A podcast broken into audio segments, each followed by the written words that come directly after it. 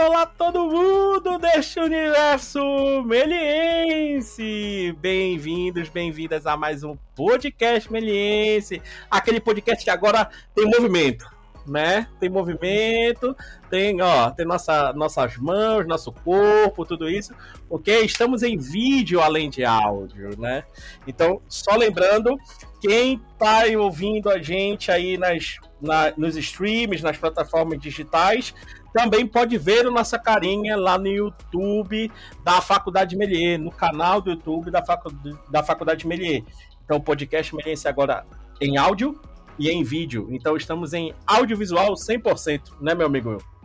Total, maestro, total. Você, você, quando você entrou, eu senti até que pegou numa entrada meio torcida de futebol, né? Meio. Não é? Vem, amigos! Vem, vem amigos! Haja coração! E hoje, né, meu amigo Will, vamos trazer um papo que acho que a gente já quer já traz um quer trazer um bom tempo aqui, né, com, o nosso convidado aqui. Então é um papo mais imaginário, um papo semiótico mais uma vez, né? Trazemos esse tema aqui de novo. Então sempre que, que, queremos trazer esse papo e finalmente trouxemos esse papo aqui, né? Que vamos fazer essa bela discussão, né, meu jovem?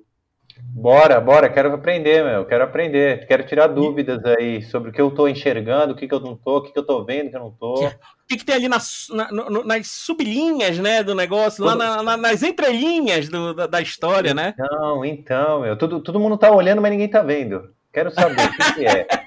Verdade. Estamos todos cegos, né, por um lado. Então, então, hoje vamos trazer mais uma vez o nosso grande parceiro, nosso grande colaborador aqui, André Carvalho. E Andrezinho, beleza? Bem-vindo. Beleza? Bom, beleza. Gente, para mim é sempre divertidíssimo estar aqui. Vocês são sensacionais. Eu venho aqui, eu dou risada. A gente, eu fico falando desse negócio que eu gosto tanto. Tem gente que gosta de cachorrinho, tem gente que gosta de time de futebol, tem gente que gosta de um lugar, tem gente que gosta até de outras pessoas. Eu acho impressionante isso.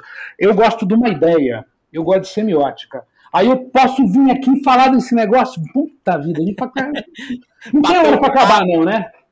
Tá, não, infelizmente temos, né? Mas, vamos lá, vamos tentar tratar, tratar o máximo aqui possível do assunto. Lembrando, quem não conhece o professor André, professor de semiótica lá da Faculdade de Melier, professor de imaginário também, dos dois cursos de extensão, né? Também, tanto na graduação também tem a matéria semiótica, mas tem os cursos de extensão aí de semiótica e imaginário.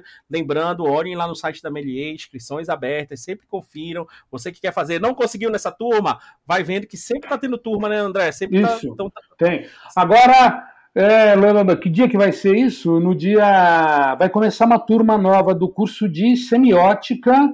Vai começar. Na maio, dia... mais ou menos, né? Isso, maio. isso, dia 3, isso. dia 5 de maio começa o curso de maio. de novo. Nós estamos terminando uma, curso, uma turma do curso de imaginário agora, dia 5 de maio começa uma turma nova do curso de semiótica, e semestre que vem tem os dois de novo. Boa, boa. Então sempre confiro aí, sempre dê uma olhada no, no, no, no site da Melier, nas redes sociais, que estão trazendo sempre, tá lá, inscrições abertas para o curso do André, que é maravilhoso. Eu e o Will, a gente quer sempre fazer o curso, mas a gente nunca consegue. Não, eu fiz, eu fiz, eu louco. O Will fez, o Will fez, verdade. Eu o Will fez. semiótica, o de imaginário eu não consegui porque eu dou aula de sábado. Fez. Exato. Mas semiótica exato. eu fiz. Você fez o curso de semiótica, Will? Eu fiz, mas o curso gravado, o seu curso gravado. Ah, o gravado, ah tá. É, porque eu, eu, dou aula, eu dou aula no momento que você está dando o curso. Exato. Poxa. Então o Will conseguiu. O, Will ah, o, gra o, o gravado ah. é assim, te dá o acesso no negócio, mas é a interação. É, eu quero é, participar. Vamos, vai ideia, acontecer. É outra coisa. Isso aí é vai, vai acontecer esse encontro. Esse encontro Opa. vai acontecer esse papo aqui surgiu através de um artigo que o professor André, o mestre em semiótica e comunicação em semiótica, André, não é mestre de brincadeira aqui, de uma, uma educação, é mestre mesmo, né? Mestrado, fez um mestrado e tudo isso.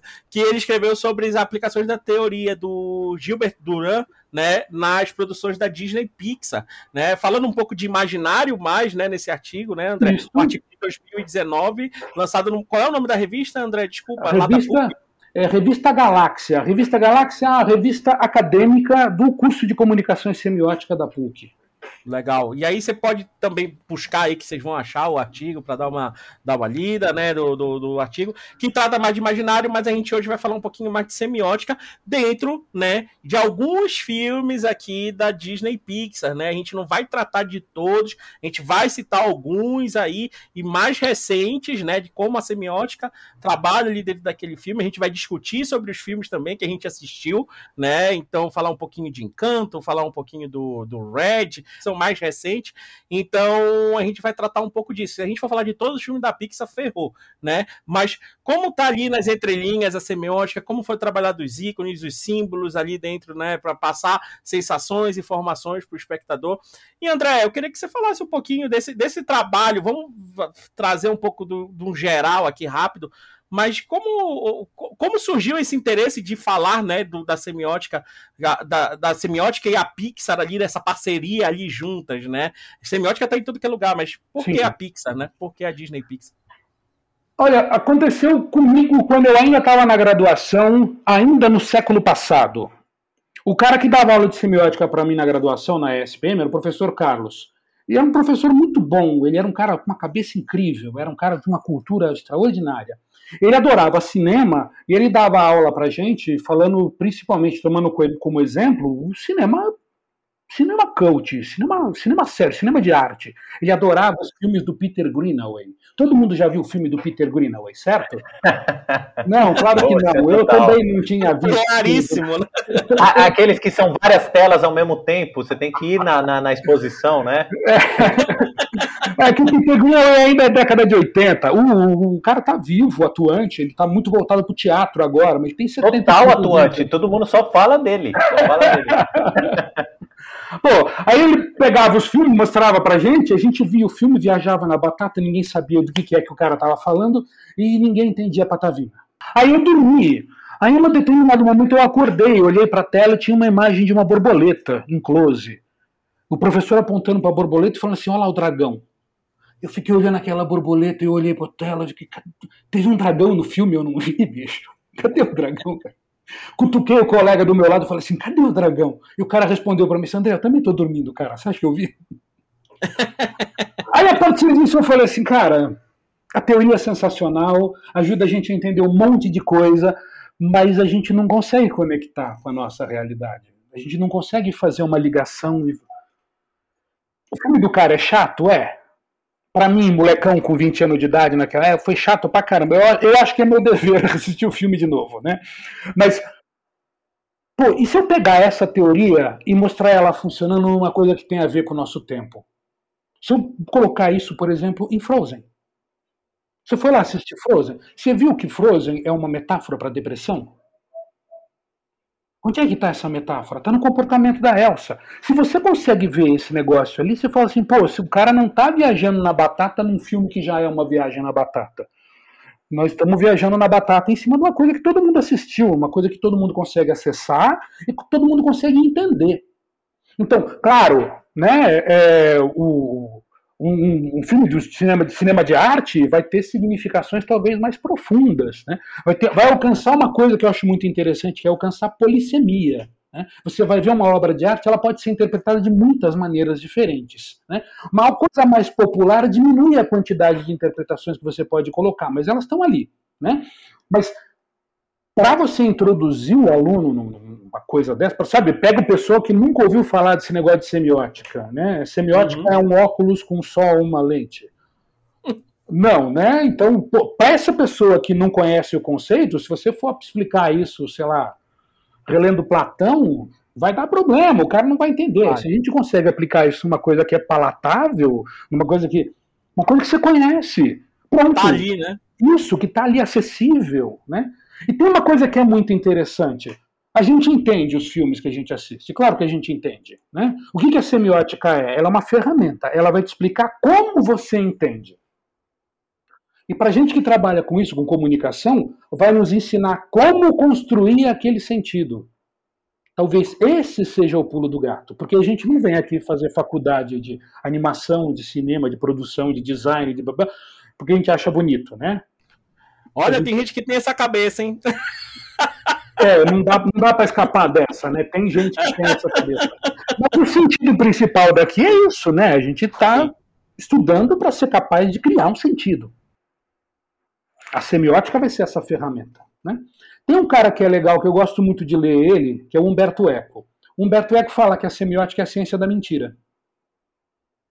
Por quê? Porque uma coisa que é importante na semiótica é que ela busca entender como a gente aprende coisas. Então, se a gente levar isso assim a fundo para valer mesmo, a gente chega naquela busca da, da, da, da filosofia, né? que é a busca pela verdade, a busca para achar a verdade, certo? Se você consegue descrever a verdade, você também consegue descrever a mentira. Você também consegue descrever alguma coisa que não é a verdade de uma forma que pareça a verdade. Aí, olha só, quando você consegue fazer isso, você descobriu como enganar as pessoas. Né? Então, olha só. Aí a máxima do tio Ben continua sendo válida, né? Com grande poder vem grande responsabilidade. Né? Então, isso é importante. Se você é, nada pensar... mais é que enganar as pessoas. A gente só faz isso, né? Não, não, não nós na vida real, né? Mas digo os políticos. Steve Bannon. Todo mundo lembra do Steve Bannon? O cara que foi chefe de campanha do Donald Trump? É isso que ele faz. Não, ele... é Constrói uma verdade que não é a verdade. É o que, é o que eu digo para os alunos. Vocês são grandes mentirosos. Um, você faz uma pessoa acreditar em algo que não existe, porque é 3D. Isso. Para começar. Dois, né? Você faz a pessoa ter uma sensação, uma emoção e tudo aquilo ali. Também quando, quando você tá mentindo que é um personagem que nunca existiu. Não existe, nunca, não existe. Não anda de verdade. Não a Elsa não existe. Você manipula. Você manipula, é. né? Mas você e a pessoa chora. A pessoa, a pessoa chora. chora. E a pessoa chora. A pessoa chora, a pessoa ri, a pessoa tira uma lição daquilo ali, né? Isso. Então somos grandes mentirosos, né? Grandes manipuladores, a verdade é essa. Isto. Esse é o negócio. Se a gente conseguir usar essa mentira de uma maneira que seja, sei lá, benéfico. Do bem, do bem. Isso, do bem, né? Que seja uma coisa. Pô, não sacaneie o outro, mas se você conseguir consolar o outro, Sim. Por mais que seja uma mentira, né? Já é, é um. Né? Então, então, mestre, aí você pegou a teoria e você falou, mano, eu vou aplicar nos filmes da Disney, nos filmes da Pixar. E como foi a sua, a sua escolha? Como que você escolheu, assim?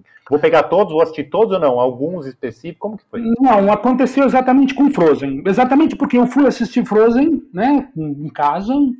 Eu tinha os filhos pequenos na época, então nós não fomos no cinema, mas a gente viu em casa. E eu comecei a ver o filme e comecei a ficar, olha, que filmão que é isso daqui, né? Diante daquilo ali, eu falei, cara, isso aqui é tão legal, é tão bem elaborado e ainda assim nos diverte. É aqui que a gente tem que ir. A partir daí, eu comecei a falar, pô, se isso está aqui, está em todos, né? Porque se tem um modus operandi, né? Se tem um jeito de fazer que é próprio do estúdio. Aí eu comecei a observar os outros com mais atenção e eu comecei a, pegar os detalhes, né? Mas, a rigor, Todo mundo, tá, eles estão fazendo isso desde a Branca de Neve. Quando que é a Branca de Neve? 37? 34?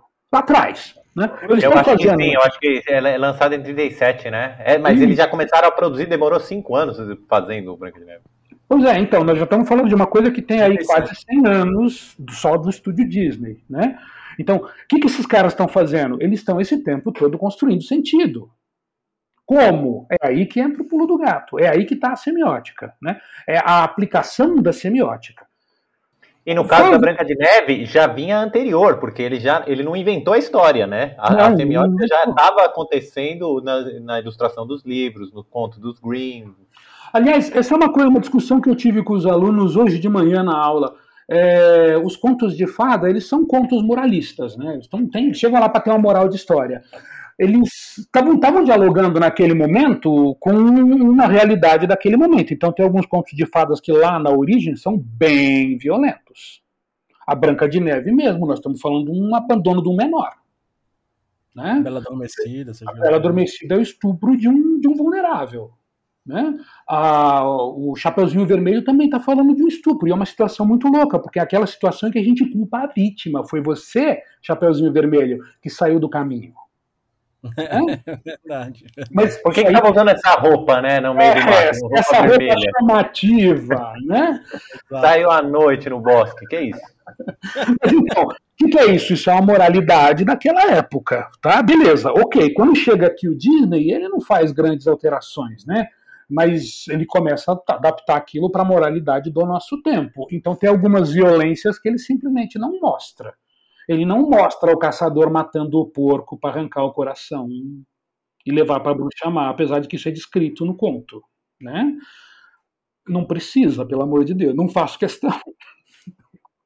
E, e, uma coisa que você comentou aí, já puxando aqui também para o nosso papo, você comentou dessas morais, né? Que lá, lá atrás, né, eles trabalhavam as morais da época e tudo isso.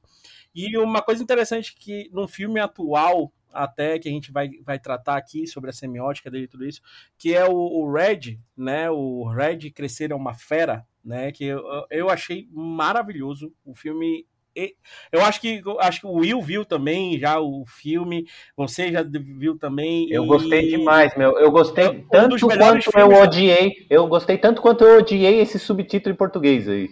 Sim, é, não, é, não, é, não, é inversamente proporcional. Esquece isso. Bota, bota, só o Red, vamos falar só o Red. Isso, fica só no Red. É melhor. Do, dos últimos 10 anos aí, pode me bater se não for mentira, mas é, é um dos melhores filmes da, da Pixar de boa, dos últimos 10 anos aí. Tranquilo, Olha... sabe? Tipo, tranquilo. Não falando de técnica, tá, galera da Melier? Que só quer não. saber da animação, do, do, da textura. Vamos pensar em narrativa aqui, vamos pensar em semiótica, vamos Eu acho que na parte técnica, o, o Turning Red não tem nenhum avanço é, tecnológico, assim, nenhum salto tecnológico tão assim, né? É, nada que, tipo, oh, meu Deus. Nada que já não coisas... existisse. Né? Tem mas algumas o... coisinhas. É, tem algumas coisinhas pontuais ali, mas, tipo narrativamente, puta que pariu. Eu falei, tipo, eu, eu assisti, eu assisti com a, com a, minha, com a minha enteada, que tem sete anos, com a minha esposa, e a gente ficou assim, cara, que filme foda. E é, é, um caso aí que você falou, assistiu várias, várias gerações e cada um entendeu de uma forma, né? entendeu, né? Me, me conta aí, André. De uma forma. Fala aí, Como André. que pode isso? Como que pode isso? Pode? É que é grande que isso, isso pode, não, não só pode, isso acontece, tá? Deve. O, o, um dos grandes pensadores da semiótica era o Charles Sanders Peirce, e ele chamava isso de experiência colateral. Experiência colateral é o que, que você já sabe do objeto, do assunto que nós estamos, que, de que o signo fala, né? O que, que você já conhece daquilo? Você não conhece, você vai ver um filme no cinema, certo? Você não sabe do que o filme fala, né? É, mas você já sabe, por exemplo, alguma coisa sobre linguagem de cinema. Você já tem ideia de, de, de, de do estereótipo, por exemplo, que daí você olha um estereótipo na tela e você fala, já conheço isso, sei que esse cara é o herói, sei que aquele cara é o vilão, né? Isso tudo vai ajudar você a construir um entendimento. Essa experiência colateral, obviamente, ela varia, porque ela tem a ver com a experiência que cada um de nós tem, né? Então, eu acho que a gente regula um pouquinho de idade, então a gente tem uma série de experiências colaterais bastante semelhantes, né? É, Will, você cresceu aqui em São Paulo também, né? Eu sou daqui, sou daqui. Isso, sou você, daqui. Portela, é de Belém, né? Sou, sou de Belém. Então, olha só, já tem uma experiência colateral diferente com o, o entorno geográfico, com o clima, com as mudanças, com uma, aquelas coisas todas que são próprias do lugar, né? Lá tem um monte de costumes diferentes, né? Uma é, coisa que eu acho nadava, interessante. Nadava com jacaré, eu nadava com jacaré. Você vê? Pra... Mas então, esses costumes, esses modos de fazer, aquela coisa de comprar peixe no mercado, aquela coisa, pra gente aqui é diferente, já é outra experiência colateral. Né? Isso acontece com, com, qualquer um de nós andando no seu bairro, sabe? Você anda no seu bairro, você fala assim, pô, aqui é suave, ali é barra pesada. É o seu bairro. Quando você chega num outro bairro, você não sabe isso. Você faz ideia, você fala bairro é bairro, né? Bairro é bairro até a página 2, mas você tem uma ideia.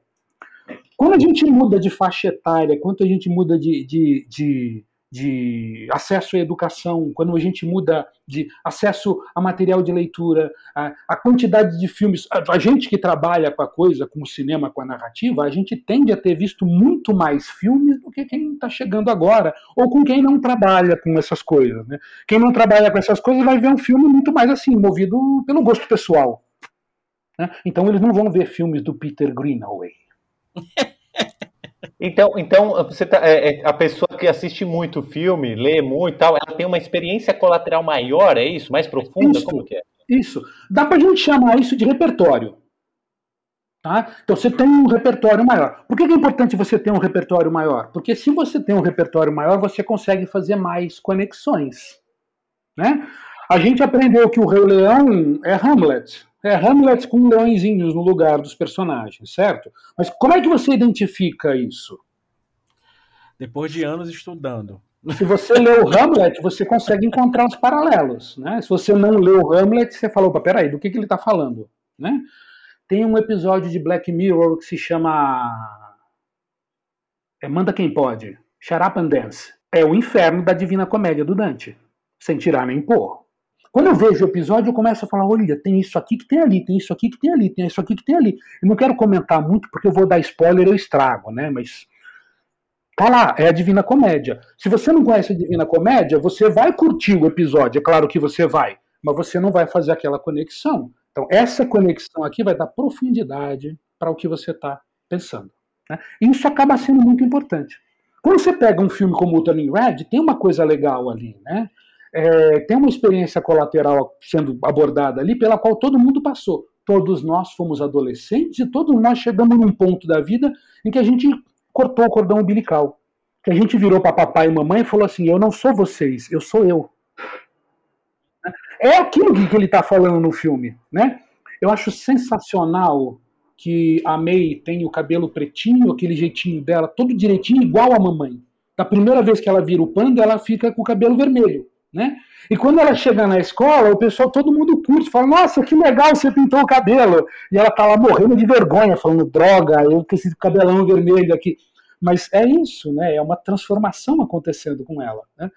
E, pô, eu acho muito legal o fato de, em algum ponto, ele falar assim: não, mas peraí, sua mãe, suas tias, sua avó, todo mundo também é panda vermelho. Porque todo, mundo foi adolescente um dia. Exato. Todo mundo teve essa briga, né? E aquela coisa que o pai. Pode dar spoiler, né? Pode. Ah, então sim, tá sim, total, total. Assistam total. aí, galera. É, vai lá. Na hora que o papai conta pra May e fala assim: olha, sua mãe teve uma briga muito séria com a tua avó por minha causa, né? Porque ela falou assim, eu gosto dele. E, né? Aí você fala assim, caramba, né? São dois pandas gigantes, titânicos. Eles derrubaram metade da China nessa briga, né? Então, mas aí você fala assim, foi o confronto, né? Mestre, e como a gente pode traduzir, vamos dizer assim, é, decifrar a questão do vermelho aí, né? Desse cabelo que é preto e vira vermelho, desse panda que surge vermelho, não é um panda, é um panda vermelho. Como que você pode, a gente pode traduzir isso? Então, eu, eu vejo que tem sim uma ideia de sugerir ali que está acontecendo o processo do, do, da primeira menstruação da menina, tá? Eu acho que isso é bastante evidente, mas ele sugere isso com uma cena em que a mamãe traz o absorvente na mão, mas ele não fica tocando nesse assunto. Eu é acho que base, né? isso. Mas, pô, por quê? Né? Para a menina, esse momento da, da, da, da, puberdade, né, a explosão hormonal que a menina vai ter nesse momento, vai gerar isso, vai gerar a primeira menstruação. O menino, a gente vai ter essa, essa explosão menstrual, acho que um ou dois anos um pouco mais para frente, e a gente começa a fazer outras coisas, né? Mais pra frente. Bota 10 anos aí. De... Não, é que as coisas que são hormonais, né, são mais evidentes, né? Mudança de voz, começa a nascer pelo no corpo todo, esse tipo de coisa, né? É, e, pô, nos meninos isso não é traumático, isso não é uma coisa, meu Deus, eu tô sangrando. Não, não é, é outra coisa. Né? E principalmente, a história se passa no final da década de 90, é começo dos anos 2000, certo?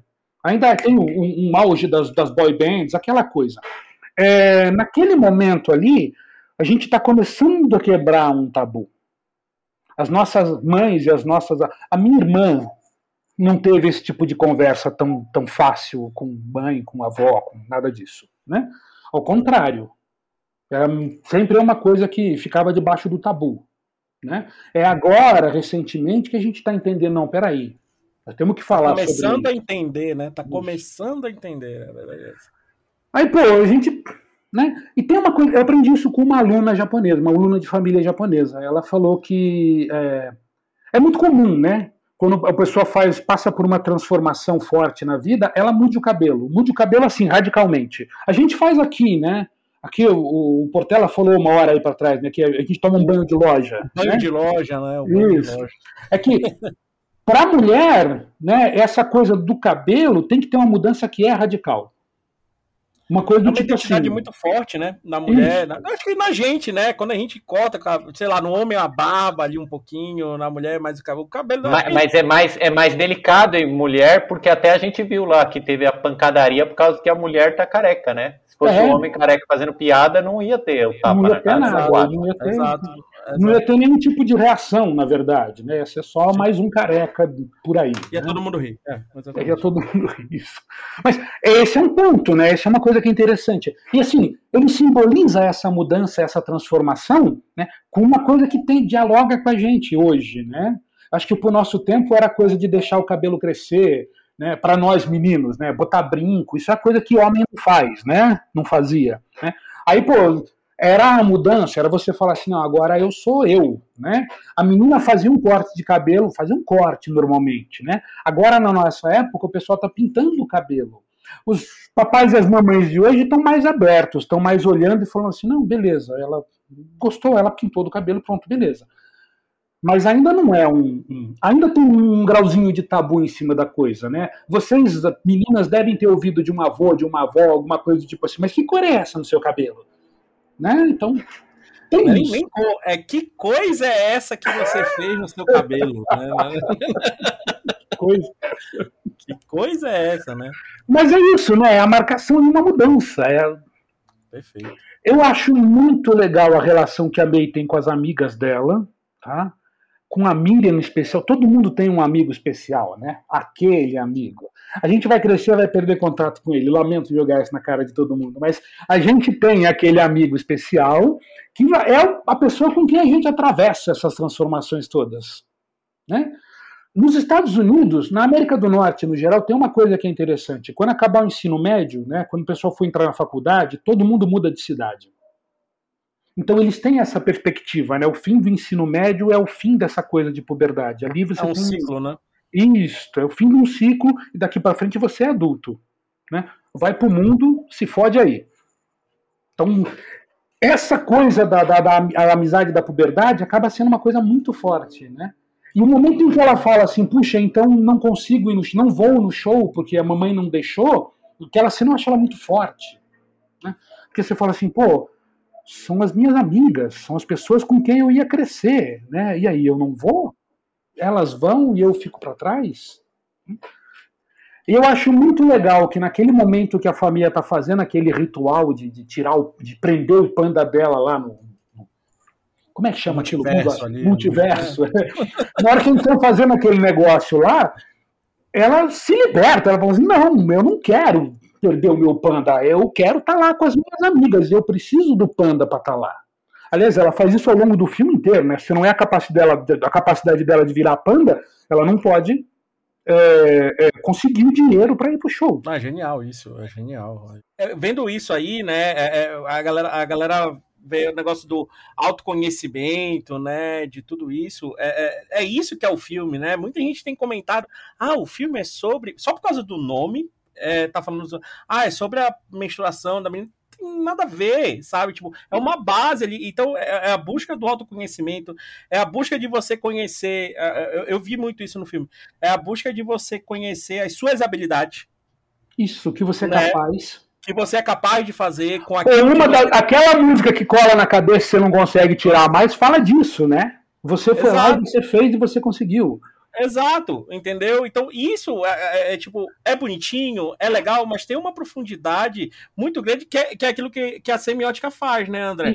Tra trabalhar esse entrelinhas aí, trabalhar esses negocinhos que a gente não tá. É o que o Will falou no início, que a gente tá vendo, mas ao mesmo tempo não estamos vendo, né? Não, não, não tá ali descarado, jogado na nossa cara, né? Isso, isso Até porque se legal. a gente fosse fazer um filme sobre a, a questão da descoberta de si mesmo, essa, esse momento da puberdade, em que você começa a se desco descobrir a si mesmo, isso virava uma aula chata que a gente teve no fim do ensino fundamental, não era? Viraria lá o diretor lá que você falou no início, como é o Peter Greenaway. O Peter Exatamente. Greenaway. o cara vai vir aqui bater em nós, dar um tapa em nós, tanto você falando mal dele. você, vê como é, Você ia comentar alguma coisa, Will? Fala aí, você, você ia comentar. Não, eu, eu, eu acho que assim, será um raciocínio, assim, jogar uma ideia. André, será que o trabalho de quem constrói uma narrativa, faz desenho animado, escreve um roteiro, conta uma história, é um trabalho, como você falou, você falou que é um de mentiroso, é um trabalho de esconder mais do que mostrar? Que nem você falou. Né? A pessoa vai esconder, tipo, ah, a, a, ideia de que é sobre a puberdade, que é sobre o fim do relacionamento. Tem, tem isso? Me, me, que que então, seja? não é um esconder, é criar uma metáfora. Né? Por quê? Porque a verdade jogada na cara dói. Sabe, se eu viro para você e falo assim, Will, eu vou fazer uma crítica construtiva agora, você vai brigar comigo. Eu brigaria. então, essa coisa não é assim. Se eu parar e te contar uma história, isso fica mais palatável, fica mais fácil de você entender e aceitar e debater a coisa, não é? Pensa no outro que a gente programou aqui, o encanto. Do que, que o encanto está falando? O encanto está falando do peso da expectativa. Né? Uma expectativa que é imposta principalmente sobre a mulher. Né? E esse peso de expectativa faz o quê? está esmagando as personalidades das pessoas. Só que a gente não vai lá para a vovó e fala assim: aí, vó, a casa caiu para você. Né? Não dá. O que, que, que, que, ele faz? Ele não vai ficar com esse discurso para você, porque esse discurso também é chato. Então, o fato dele contar uma história em que ele, ele, ele fala das pessoas serem especiais por causa de um dom, né? Só que daí ele prende a pessoa naquele dom. Isso é uma metáfora, isso é a construção de uma metáfora. Talvez esse entendimento de que quando a gente está vendo qualquer tipo de produção, gente, qualquer tipo de, de filme, qualquer, qualquer tipo de história que a gente vê, são metáforas, né? Vocês assistiram Não Olhe para Cima com o Leonardo DiCaprio, né?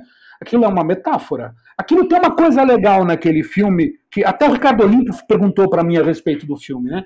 Que é um filme que tem uma linguagem de pastelão com um monte de ator. Bem, mas então, tem um monte de ator ali que você fala, esses atores aqui não são atores que fazem filme pastelão.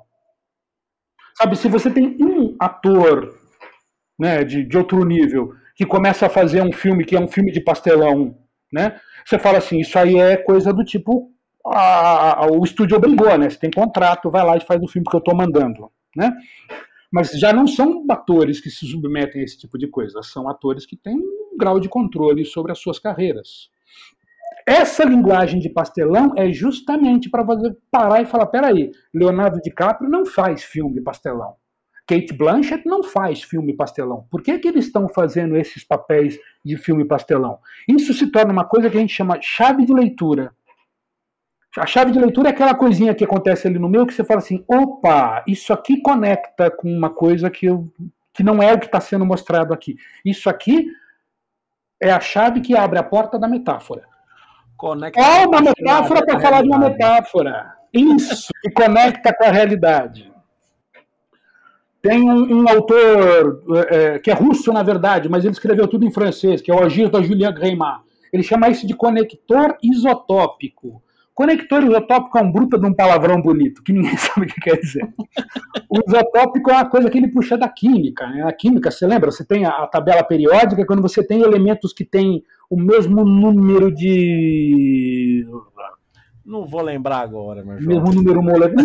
Acho que é de elétrons, não é? Mesmo número de elétrons, isso, número mesmo número de elétrons. Isso, isso aí, meu. Eu, eu acredito eu não você. sei também, não sei, tô chutando. Ah, o universitário aqui, os universitários. então, esse número semelhante faz com que esses elementos possam se conectar de alguma maneira. É isso que ele fala. Ele fala assim: olha, você tem um elemento aqui nesse plano, que é o plano do filme que eu estou te mostrando, e você tem um elemento parecido aqui no outro plano, no plano da realidade. Quando você coloca esses dois planos juntos, você fala assim, ah, um é parecido com o outro, aí você consegue conectar e entender a metáfora. É isso, isso que a se chama, nas aulas de edição, se chama a famosa montagem intelectual. Né? Isso aí. é isso aí. Você cria, você cria, junta dois planos que um, cada um sozinho não tem nada a ver. Quando você junta, você cria uma síntese na cabeça do seu espectador. Olha, tá essa palavra é bonita. É, essa, essa, essa palavra é bonita, Portela, a síntese. A Quando síntese. você consegue fazer o seu espectador chegar numa síntese, você fala assim, tá, o cara conseguiu juntar as duas coisas. Raciocinou, né? Ela raciocinou. No encanto, uma coisa que eu acho sensacional é a casa. Né? Por que a casa? A casa vai criar uma coisa que é interessante lá na psicologia. Né? Da psicologia, os, os psicólogos falam disso. Né? A imagem que você faz da, de uma casa, da, da, casa onde você gostaria de morar, onde, onde você se vê morando atualmente, essa imagem da casa é, é significativa com relação a como você se sente com o seu momento. Tá? As pessoas que, por exemplo, ah, o cara tomou um pé na bunda, ele normalmente descreve a casa com alguma coisa quebrada. Hum? Um cara que está vivendo um momento de grandes mudanças e que ele não sabe qual é que é o fim que vai dar essas mudanças. Está vivendo um momento de insegurança. Ele normalmente sente uma casa desarrumada. Né? E a Mirabel, quando ela começa a ver a casa rachando, você começa a ver assim, opa, tem uma grande ansiedade sobre ela. Né? Ela está sentindo uma grande ansiedade que está pairando sobre a família toda. Né? Eu acho que esse é o grande poder da Mirabel. Ela tem uma empatia muito grande, ela tem a manha de sentir o que o outro está sentindo. É por isso que ela consegue chegar, mesmo diante da Isabel, que é a irmã que ela detesta, a chata da perfeitinha, né? e consegue falar assim: tá bom, vai, Isabel, qual é? A que tem que se casar com um cara e lá, uhum, né? Todo, todo, é, é, é, muito, muito legal isso daí. Aliás, eu acho essa, essa, essa relação da Isabel com o Mariano, eu acho super legal, né? Porque toda vez que a Isabel, a Isabel faz alguma coisa espontânea, ela dá um soco na cara do Mariano. Aí pô, você fala assim, caramba, ela odeia o maluco, não tem nada a ver com ela. E o que, que ela está fazendo? Ela está respondendo a uma expectativa, uma expectativa que foi imposta pela avó. Né? Assim, ele joga isso lá para o campo do, do, do, casamento por uma coisa que eu acho que é, é, é muito própria das culturas latino-americanas até mais tardiamente. Né? A partir da Revolução Sexual, década de 1960, a gente para de ter essa coisa do, do, do do, da imposição do, do, casamento, que o papai fala, você vai casar com ele porque eu estou mandando. Né? É, aqui para a América Latina isso demora um pouco mais. Isso é um pouco mais, mais demorado. Né? Então, a, a gente ainda sente resquício disso. Tá? Eu acho que nossos pais já não casaram porque alguém mandou, mas sofreram uma pressão de, de sabe, alguém falar assim, mas esse cara não serve para você, é, esse tipo, cara não é boa pessoa. Exato. Uhum. Não, e, e, uma coisa que é legal, o Will e o André acho que perceberam muito isso. Os dois filmes têm essa ligação, né? Dessa, dessa quebra dos paradigmas culturais ali do negócio, né? Então, a, a, a, lá no início do, do filme do, do, do Red, a, a May diz que ela é boa em tudo, que ela faz tudo aquilo, e que ela, e a gente vai ver tudo, ela faz tudo isso por uma imposição da mãe né? No encanto tem toda uma imposição familiar do negócio. Nossa, a família Madrigal, se não for assim, não será a família Madrigal de jeito nenhum, né? Então, se a Luísa não for forte, se a menina não casar com o Mariano, a, a Isabe, Isabela, né? Isabel, Isabela. É, Isabela, Isabela. Isabel. Se o Bruno aparecer, vai dar tudo errado, né? Então, não falamos do Bruno, né? Que eu tava comentando com o André que eu já não aguento mais essa música. Mas, mas é muito boa, é muito, é muito, muito bem feita. É, mas... mas, os dois filmes têm essa ligação muito forte, né? Dessa quebra de, de, de, de cultura, dessa quebra de paradigma. Uma coisa que eu acho legal no, no, no Tony Red, lá no, no Red, que é o filme se passa no Canadá, né? De, com uma família de cultura, acho que é chinesa, né? Chinesa. Eu, eu penso que seja chinesa, porque tem uma que... amiga dela que é coreana. Então você fala, Sim. tá, é, é outro. outro a, a, se eu estiver errando, desculpa, porque a diretora é chinesa também. A Sim, também é. é. é. chinesa, é a Dom, Dom Shi. Né? Então, acho que traz um pouco, traz um pouco da cultura. Desculpa pessoal, mas traz um pouco da cultura asiática e tudo isso. Então, traz a cultura chinesa, esse negócio de imposição. Ali tem que estar no templo e todo dia, e barará, e se ela não estiver ali naquele templo, ela não vai ser a menina perfeita. E aí, se a Luísa lá não for forte, porque ela é da família Madrigal, ela tem que ser a menina forte da família Madrigal, blá blá blá. blá. E isso, os dois filmes trabalham muito bem. Tipo, tudo bem, se eu, se eu sair do meu, do meu padrão eu não, tipo, eu não vou ser eu mesmo, né? Se, se eu sair desse padrão, eu não vou ser eu mesmo. E isso é muito legal, trabalhando no filme, isso é muito legal. E é mesmo, né? Porque esse é o trabalho, esse é o, o grande desafio da puberdade, né? Você descobrir que você não é só filho de papai e mamãe, que você é você. Né? O Nietzsche tem uma frase, uma frase interessante, é o Friedrich Nietzsche. Ele fala assim: torna-te o que tu és. A gente não é enquanto a gente não nos tornar, enquanto a gente não assumir a personalidade, né? É esse sujeito que consegue se tornar aquele que ele é que o, o Nietzsche vai dar para essa pessoa aquele, aquela palavra bonita, super-homem, né? Super-homem é aquilo, o homem no sentido de humanidade, né? Ubermensch. Mas é só nesse momento, quando você se torna o que você é, quando você se descobre, você assume a sua personalidade, a sua individualidade, é que isso vai funcionar, é que isso dá certo. Os dois filmes estão jogando com essa coisa, eu acho isso ótimo, eu acho isso super legal. E os dois filmes jogam essa, essa, essa coisa de uma maneira que eu acho muito interessante, né? Vocês vão lembrar, a gente viu filmes, comédias adolescentes lá, década de 80, década de 90, em que o mais velho ele é ridicularizado no fim da conta, né?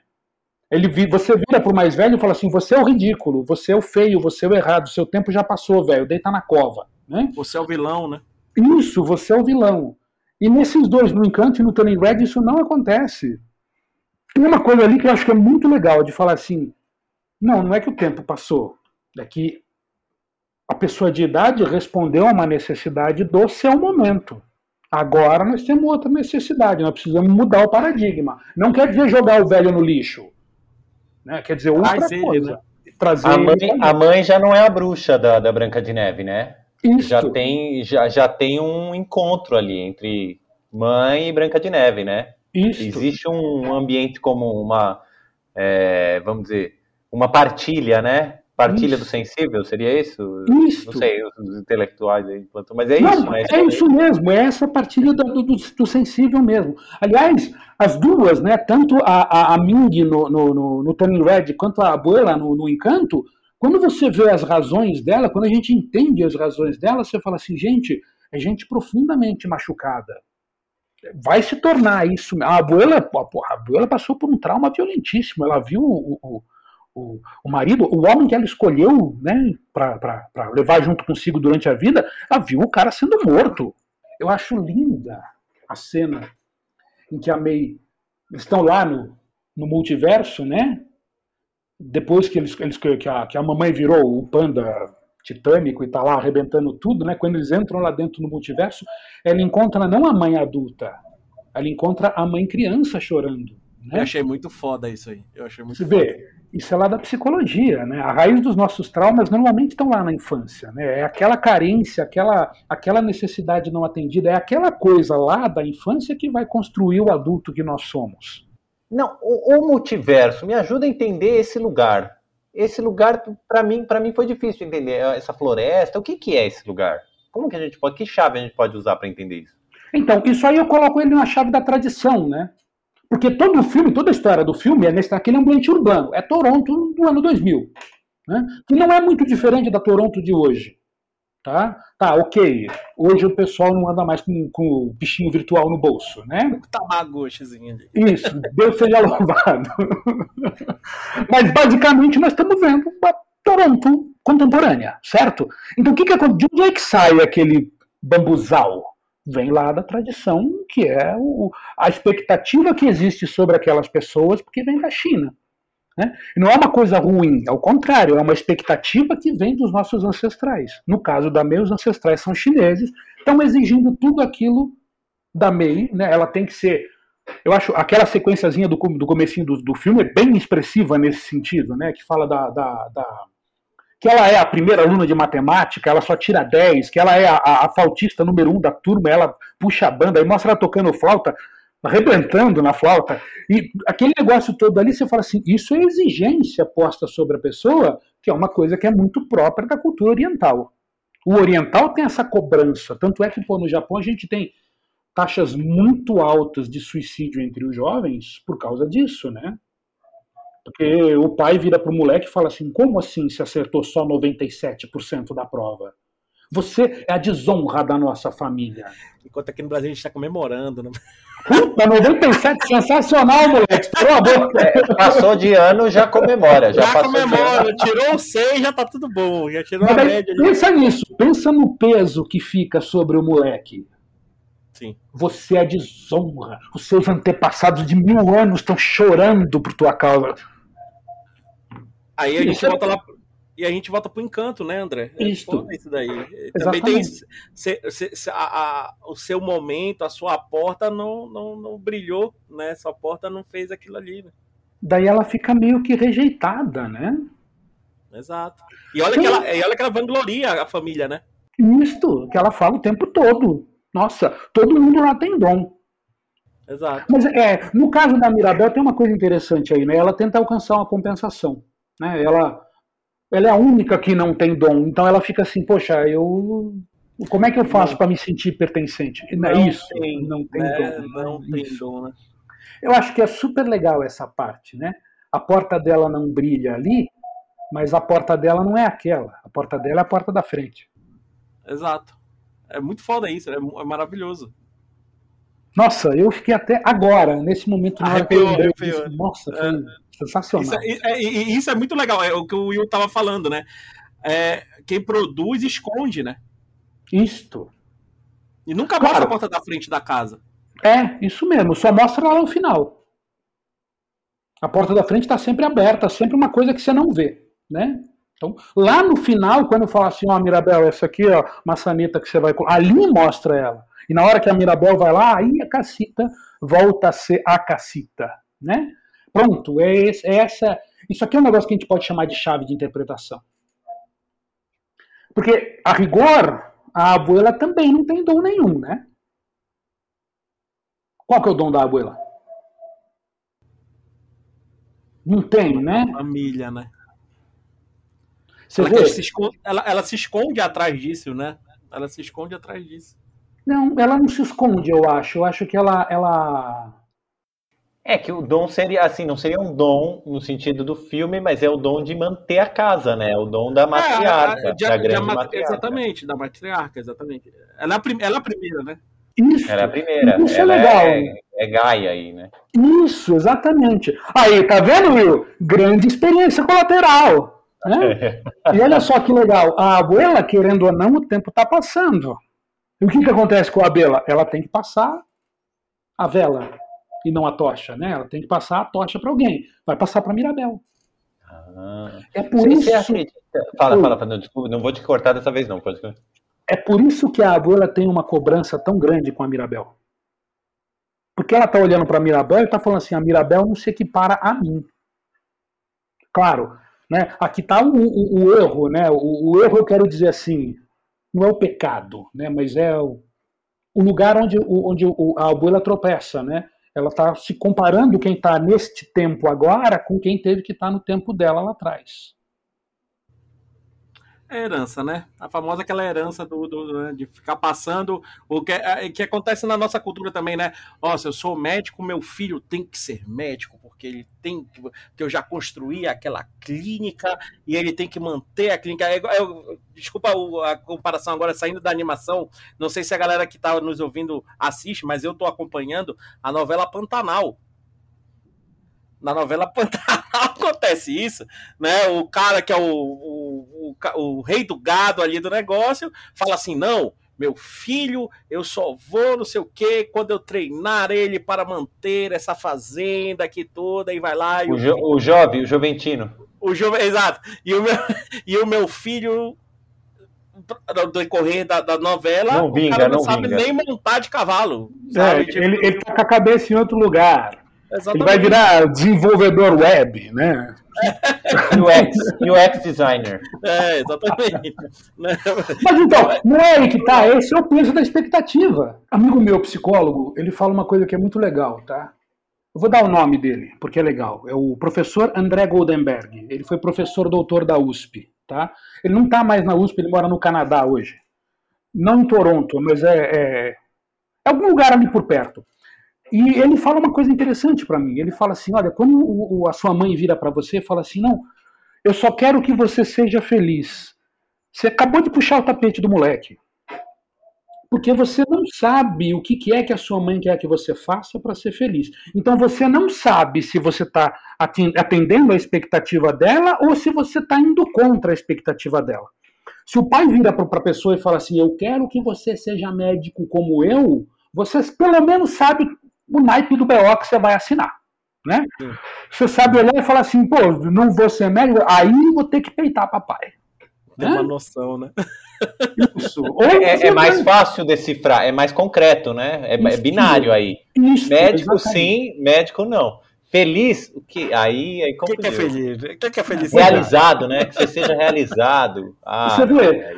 Então minha mãe acha que a minha vida está completamente realizada cada vez que eu como um chocolate. Que eu como chocolate e digo, é a plena realização. Não, não fica, não é? Mas, quando você não dá a medida, eu acho que para nós papais isso é importante. Você tem que virar para as crianças e falar assim: eu quero isso. É, aliás, isso daí também, essa coisa da medida, também poderia colocar quando a gente assiste um filme que também não nos dá a medida, né? Você termina uhum. um filme e fala, não sei se o filme foi final feliz ou triste. As pessoas xingam o filme eternamente, falam, não, não sei, eu odiei. Terminou, não sabia se o pessoal foi feliz ou foi triste no final. Tem um filme que eu acho legal nesse sentido, Will, que é o, o Suspeito da Rua Arlington. Ele quebra todas as nossas expectativas ao longo do filme. Né? Chega no final do filme você fica. Opa, não era aí que eu esperava que ele chegasse. Né? É, quando ele quebra essas expectativas todas, ele faz uma coisa legal ali no fim do filme. Ele te faz fazer perguntas.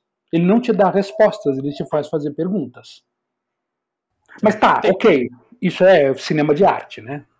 Não, tem um filme, vamos lá, vamos pro filme popular aí, dois filmes populares que eu indico muito pros alunos, que é o Senhor Ninguém, que é maravilhoso, que ele faz muito disso dessa quebra de tipo para onde eu tô indo e se eu escolhesse esse lado da minha vida, se eu escolhesse aquele outro lado da vida, não sei se vocês já viram esses filmes, esse filme, assistam, por favor, é maravilhoso. E o eu, eu passo para meus alunos, eu adoro, até mandando um abraço aqui para a professora Larissa, desde que ela me indicou esse filme, é, eu amo esse filme de paixão, que se chama Triângulo do Medo ou Triangle é sensacional. É sensacional. O filme te deixa cheio de perguntas e o filme te deixa com raiva no final do que acontece. Sabe? Então, é, são dois filmes pra galera que tá nos ouvindo, vendo aqui também. Eu acho que brinca muito. E é aquilo que você falou, né, André? Do. Vamos lá, voltando pro Red pro encanto. Populares. Isto. Sabe? Palatável, tipo, isso, que você consegue exato, assistir, entender exato, e chegar no. Exatamente isso. Mas se você for ver por trás, se você for ver com essa brincadeira dos símbolos, se você for ver com essa semiótica, tem muito mais ali no, no, no plano de fundo, né, do, do, do, filme. E isso é. Eu acho que a Pixar, acho que, acho que por isso que você escolheu a Pixar. A, você pode me confirmar, né? Mas eu acho muito isso da Pixar. Eles sabem trabalhar isso muito bem né, o filme imagetica, imageticamente não, visualmente é significativamente lindo, é, é, lindo, visualmente é perfeito, é maravilhoso, tecnicamente, oh meu Deus, é Pixar, né? Uhum. Aí que deixa os professores da Melia um pouco chateados, porque todo aluno quer fazer o primeiro filme igual a Pixar, mas calma, nem a Pixar foi Pixar quando começou né? Então vai com É calma. legal assistir o Toy Story, o primeiro, né? É maravilhoso. É, é, maravilhoso. é legal porque você olha e fala assim: olha, a Pixar, quando ainda estava aqui num patamar humano. Né? Exato. É, mas estava no patamar, estava no patamar na questão de render, de render é farm, essas né? coisas. Mas em narrativa, narrativa já funcionava. Já estava lá em cima. Já era lá em que é cima. é maravilhoso. Que já era lá em cima. Já é... Aliás, é isso que eu gosto na Pixar, tá? É a capacidade deles de contar uma história. Porra, vocês assistiram Up? Altas Aventuras. Altas Aventuras é outro. Altas Aventuras. Eu vi o Altas Aventuras, é, divertidamente. Crescer é uma fera. Isso, é isso aí. o Up é a história, é a história do Dom Rabugento. É aquele velho que você fala assim, não deixa a bola cair no quintal dele que ele fura a bola. Exato. Total. Isso é muito legal da Pixar, sabe? Tipo, é isso que eu acho fora da Pixar. Não tem como a gente escapar. Eu tenho meu ranço com a Pixar, que é a parte técnica. Certo. Eu tenho esse meu. Que é uma droga. A Partec não é uma droga. É não é que seja muito boa, eu acho muito padrão. Ah, hum. total, é um padrão. Ah. Mas o padrão tem a ver com aquela coisa do, do colateral. Já fez sucesso em um, continua fazendo sucesso exato, nos outros. Né? Exato. Né? Não, isso eu acho perfeito. Mas a, o, como fazer um filme, vamos lá, para criança que não é nem um pouco um filme de criança. Divertidamente é um exemplo. Divertidamente é um soco no estômago. Divertidamente é um soco, é um gente, soco na Inside alma. Out. Inside Out. Inside Out. Inside out. Os portugueses é um melhoraram o nome. É um soco na alma. Toy Story é. 4. Toy Story 4 tá falando, meu irmão, tu não é mais aquele moleque de 1995. Sabe? Já era, cara, é isso. Cresça. Tempo passou, cresça, vai pra frente, né? O Toy Story 3 eu acho assustador, cara. Ele coloca as Eu me emociono, esse eu é me emociono. É o 3, é o 3, é o 3, que tem a cena deles pegando fogo, que eles vão pegar Isso, é, ainda uma direção no incinerador. É o 3, é o 3. Eu fico olhando e falo assim, mano, e aí, o que é que você faz diante da morte? É o melhor, é, tipo, é exatamente. Abraça, você abraça. É, abraça, isso aí, não tem outro jeito, né? O, o Inside Out, nossa, eu sou um sortudo nesse sentido, né? Na hora que o Bing Bong morre, eu tô chorando copiosamente no cinema. Eu total, tô chorando assim, total. lágrimas. Eu sou sortudo, né? Minha filhinha saiu do lugar dela, sentou no meu colinho e falou assim: calma, papai, no fim tudo fica bem. Ela já sabe, né? Ela vai fazer pizza, né? Ô, André, André, eu só não chorei porque eu não pisquei, sabe? Quando você fica com o olho bem aberto, assim, pra não piscar, se piscar chora, Nossa, aí você fica assim, ó. Isso. No Toy Story 3, assim. naquela cena do incinerador, eu me peguei assim, eu falei. Olhando pro lado. Não olha mais pra tela, né? É, Quando você não olha mais pra televisão, você olha pra cima, assim, pra não. E olha que a gente produz conteúdo, a gente produz conteúdo, a gente trabalha, André trabalha com semiótica, todo mundo aqui trabalha com semiótica, todo mundo trabalha produzindo, e sabe que eles não vão morrer. Porra, eles são os personagens principais do filme, eles não vão Principalmente, morrer. mas é um Eles não, mas o Bing Bong morre, mano. O Bing Bong morre no nosso coração. Mas, exato. Mas olha, a, a, cena do Bing Bong eu acho sensacional, porque é justamente no momento em que ele morre que a Riley, no mundo real, cresce. Ela é... deixa de ser criança. É, não é só uma morte, é um sacrifício. Isso, isso é importante também, né? Porque o sacrifício é uma coisa legal, né? Acho que a gente que tem, tem formação cristã, a gente aprendeu que na, na, na igreja, a gente aprendeu no catecismo, né? Ensinam pra gente que a gente não faz negócio com Deus, certo? Errado, a gente faz isso o tempo todo. Pô, Ô, São Deus, me ajuda. São Longuinho. São Longuinho, aliás, é a maior sacanagem. Três pulinhos, velho. Mas a gente faz isso. Mas a gente faz isso, não é? A gente negocia. A gente negocia como? A gente tem que dar alguma coisa em troca para garantir o que a gente está esperando. No caso do Bing Bong, ele, o Bing Bong entende isso. Ele fala assim: a Riley precisa crescer. Então ela não precisa mais de mim. Eu estou sendo o peso da jornada dela. Né? Então, tchau, Olha só que legal a metáfora. É naquele momento em que ele desaparece, que ele deixa de ser o peso da jornada, que a Riley desiste de voltar para o lugar da infância. Ela fala: opa, cresci, meu lugar não é mais lá, meu lugar agora é aqui. Não é no passado, né? Meu lugar isso, não é no passado. Não é no passado, é, né? Isso, e bem observado, isso, não é lá, não é lá em Minnesota, não é lá no passado. Né? É, porque não é no, no, lugar, mas não é no lugar, é também no tempo. Isto. Né, exatamente. É, forte. Um lugar físico, na verdade, aliás, um lugar físico em, em Inside Out. É o rio, né? É o rio. É, o lugar físico é o rio. Isto. O, o, o, as referências físicas que ele faz no Inside Out tem uma coisa que eu acho interessante. Todo mundo lembra do Karl Barks? Karl Barks, o cara desenhava o Pato Donald. Né? Sim, as histórias sim. em quadrinho interessantes do Pato Donald são as desenhadas pelo Karl Barks. O ama. É, nós dois, eu e o Thunder, o André, a gente já conversou. O André tem até um livro com, com, com, do eu, eu, traduzi, eu traduzi um livro de um, cara, de um professor chamado Thomas Andrei. O Thomas André, ele, era, ele aposentou agora recentemente, mas ele era professor da, da, da Berkeley, a Berkeley da, da Califórnia, não é Berkeley no, no, lá, lá em... É que toca música. Isso, não, é Berkeley, que é a, a, Faculdade de Comunicação da Universidade da Califórnia, né? Uhum.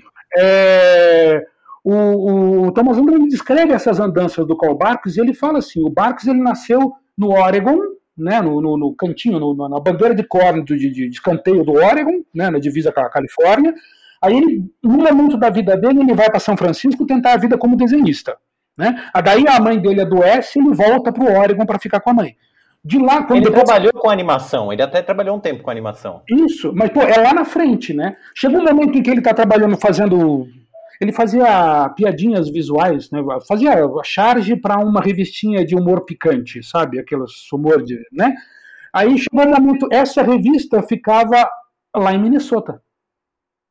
Aí tem algum momento que os caras da revista falam para ele assim: ó, vem trabalhar com a gente aqui. Ele vai para Minnesota. E daí, o momento em que ele entra para os estúdios Disney, porque essa editora lá começa a ir mal das pernas, ele começa a procurar emprego, ele vê um anúncio no jornal dizendo que os, os estúdios Disney em Burbank estão procurando animadores, né, gente para fazer o estágio para ser intercalador. Aí ele pede a conta aqui e vai para de volta para Califórnia. Você percebe que é um movimento que ela faz de sair de Minnesota e ir para Califórnia? Então, eu fiquei vendo o filme e falei assim: não, peraí, André, você está indo num negócio que é sutil demais. Tá viajando. É, é viajou, viajou, calma. Mas tá, não dá para tirar isso da conta, porque nós estamos falando de uma produção que está dentro dos estúdios Disney. Não, e não dá, pra, não dá para invalidar a sua experiência. Porque su, quem manda, quem, se quem fez pensou ou não, tanto faz. O importante é que para você, né? Isso daí que você está falando do, do, colateral, né? Da sua isso. experiência, foi você traduziu assim. Obrigado, Will. é, é, André, é, infelizmente a gente tem que chegar, né? No, no, no denominador comum aqui. Mas acho que maravilhoso. É, a vida continua, mas o programa vida, tem que ter um. A vida continua. E aí, onde essa vida continua? Vamos falar assim, né? Lá nos cursos de extensão, né? Com o nosso querido professor, com o nosso querido mestre André Carvalho, né? Os cursos de imaginário, o curso de semiótica, que eu acho que o André vai explanar muito mais isso daqui. Isso aqui é só um, um, um gostinho ali, um Isso. docinho ali da tarde com café, né? Um biscoitinho. É, ele estrutura, né? Ele coloca estrutura, assim. Aqui a gente tá pincelando algumas é ideias, ali você né? vai ter as ferramentas para poder analisar. E que isso, isso é legal. Fala, o, fala, curso, o curso está fazendo exatamente isso, né? A gente vai pegar a, a, semiótica e não vai ver só o resultado, né? Que o que a gente fez aqui foi muito chegar no resultado. O que eu faço com o curso é ensinar um instrumento para você para você efetivamente construir esse resultado nos dois sentidos, né? tanto na produção quanto na interpretação. Né? Então, ali a gente vai estar tá falando de ó, como é que esse negócio funciona para valer mesmo. Né? Aqui a gente vai só no. Ah, tem uma parte do curso lá que eu fico aporrinhando com nome técnico, tá? Mas eu não espero que você decore os nomes técnicos, eu espero que você saiba né? que eles estão lá. Né?